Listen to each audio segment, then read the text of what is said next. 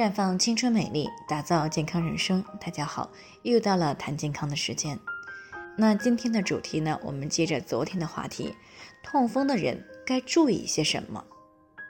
那么痛风呢，我们通常呢称之为富贵病、酒肉病，它是人体内长期的嘌呤代谢紊乱了，以及尿酸的排泄的减少。啊，那么血液当中的尿酸浓度过高引起来的一组代谢性的疾病。那引起痛风的原因呢？总结起来呢，啊，主要有以下几个方面。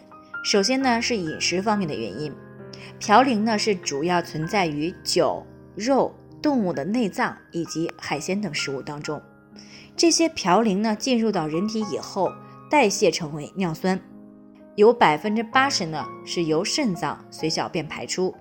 那如果长期大量的吃高嘌呤的食物，就很容易造成尿酸的代谢异常，那从而呢会出现高尿酸血症，而血液当中呢尿酸的浓度长期的处于过高的一个状态，尿酸呢就会以钠盐的形式啊沉积在关节、软组织、还有软骨和肾脏等器官组织当中，而引发痛风。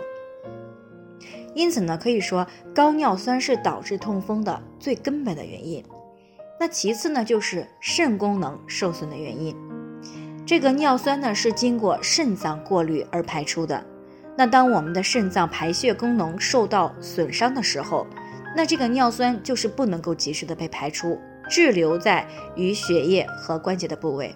那这样呢，就容易诱发痛风了。再者呢，就是一个药物的原因。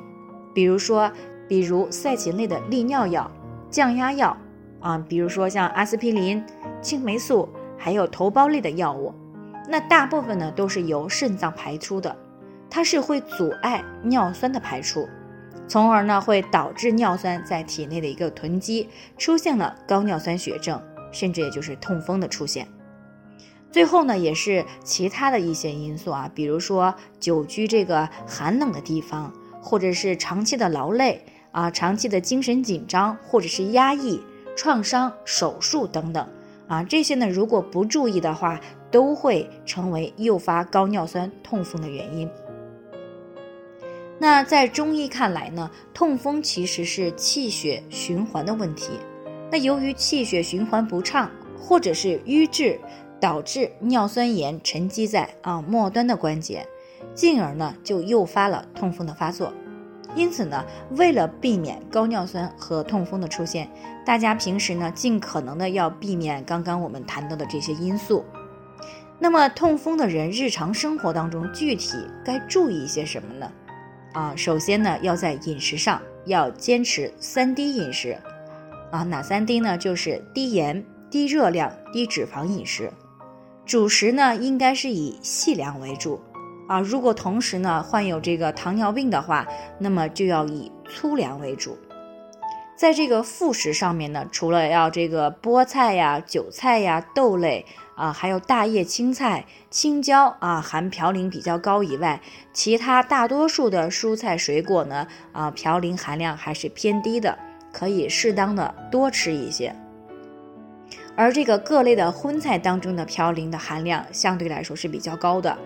啊，我们都说了是酒肉病，所以说呢，痛风的病人要以素食为主啊。不过呢，因为这个牛奶和鸡蛋当中呢含有丰富的蛋白质，还有多种营养成分，而且呢嘌呤的含量相对来说比较低，所以呢痛风的人是啊每天可以来吃一些的。另外需要提醒的是呢，啊茶叶当中含有少量的嘌呤成分以及这个兴奋剂咖啡碱。所以呢，痛风的人要在喝茶上面有所节制，尽量的不要喝浓茶。呃，另外呢，在生活习惯上呢，尽量的要戒烟、戒酒、戒刺激性的食物。那么需要说明的一点呢是，这里的酒要包括所有的酒，因为呢各种酒类都会引发痛风的发作，只是说这个啤酒的含嘌呤更多一些而已。除此之外呢，生活上要尽量的规律一些，保持情绪乐观啊，清心寡欲，尽量呢不要过度的劳累，并且呢保持运动的习惯。那为了进一步减少痛风的发作频率，延缓痛风并发症的出现，在痛风的非发作期，可以啊每天来喝一些清风茶。最后呢，还是要提醒大家，每个人的健康情况不同，需要具体分析，才能够给出针对性的解决方案。如果你也有健康方面的问题，可以关注微信公众号“普康好女人”，普黄浦江的普康健康的康，添加关注以后回复“健康自测”，或者呢直接拨打咨询热线四零零零六零六五六八。那么你就可以对自己的身体有一个综合性的评判了。健康老师呢会针对每个人的情况做一个系统分析，然后给出个性化的指导意见。这个机会呢其实还是蛮好的，希望大家能够珍惜。今天的分享呢就先到这里，我们明天再见。